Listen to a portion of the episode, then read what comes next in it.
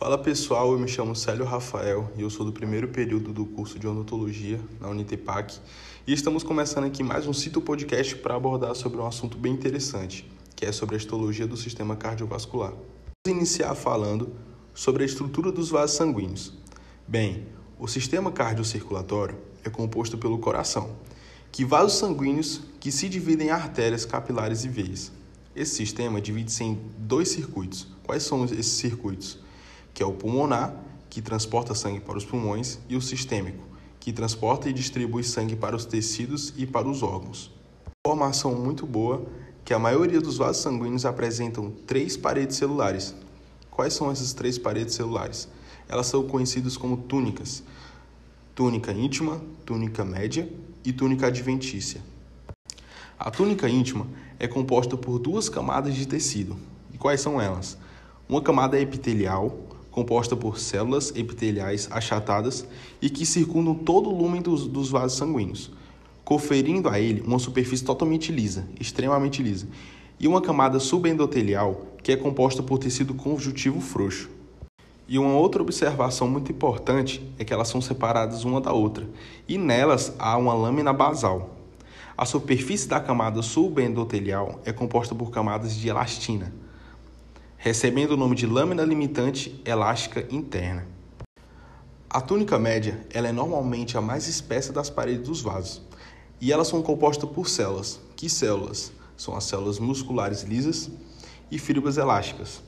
Algumas artérias possuem, na sua separação entre a túnica média e a adventícia, uma lâmina limitante elástica externa, também composta por elastina. Continuando sobre a túnica média, os capilares e vênulas pós-capilares não possuem túnica média. Essa parede foi substituída por perícitos. Um perícito é uma célula tipo mesenquial, associada umas paredes dos vasos sanguíneos pequenos. Como é uma célula relativamente indiferenciada, ela serve como suporte para esses vasos, mas pode se diferenciar em um fibroblastos, célula e músculos lisos ou macrófago, conforme a necessidade do vaso. E a túnica adventícia é a parede mais externa dos vasos, e ela é composta por fibroblastos, fibras de colágeno e fibras elásticas. Essa camada funde-se ao tecido conjuntivo circundante do vaso. Entramos no assunto agora para contextualizar ainda mais esse tema, sobre a histologia do sistema cardiovascular. Vou falar sobre as artérias. Bem, as artérias, elas são vasos eferentes que transportam sangue do coração para os leitos capilares. E as duas maiores artérias são o tronco pulmonar, que se ramifica nas artérias pulmonares, e a aorta. A ramificação de todas as artérias resulta em capilares. Agora vocês me perguntam, que raios é capilares?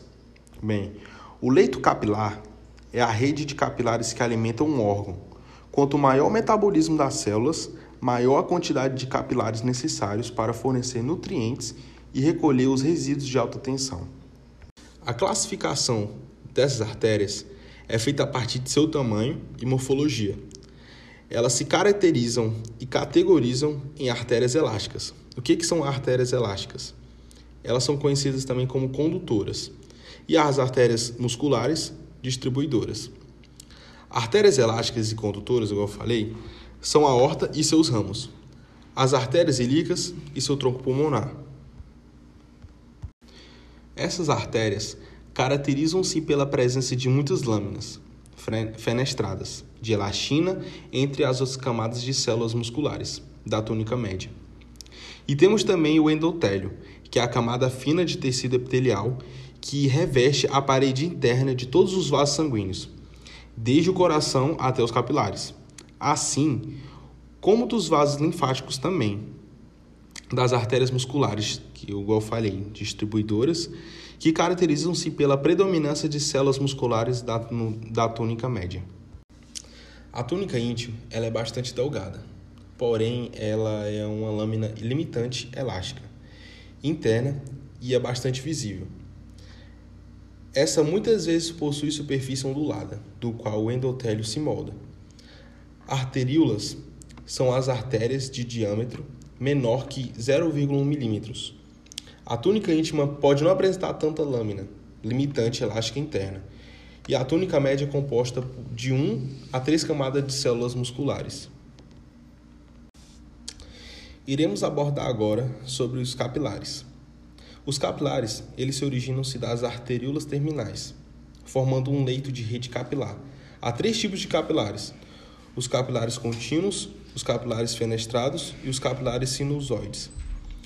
Os capilares contínuos são encontrados nos tecidos musculares, nervoso e conjuntivo. As junções entre as células endoteliais são do tipo de faixas de oclusão, que impedem a passagem de, muitos, de muitas moléculas. O transporte de inúmeras substâncias é mediado por carregadores. Já os capilares fenestrados são encontrados no pâncreas, nos intestinos e nas glândulas endócrinas. Caracterizam-se pela presença de poros, fenestras, recobertos por diafragmas.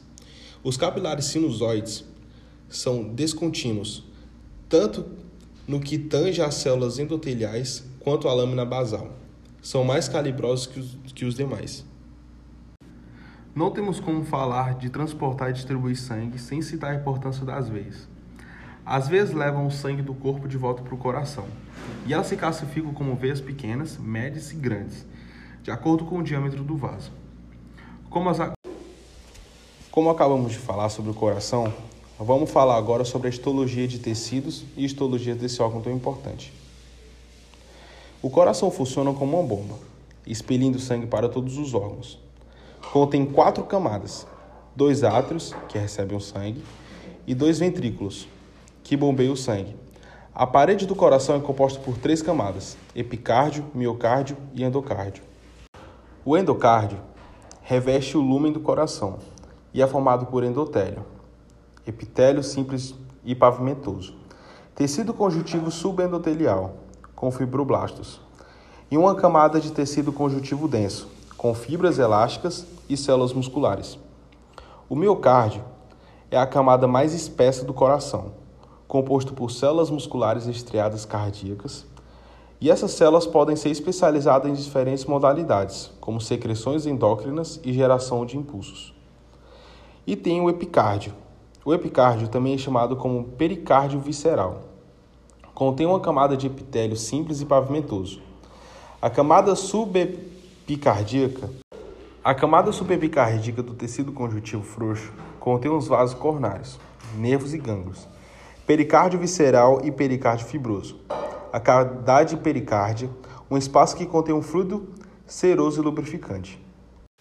E assim encerramos o podcast com o assunto dado é, da histologia do sistema cardiovascular.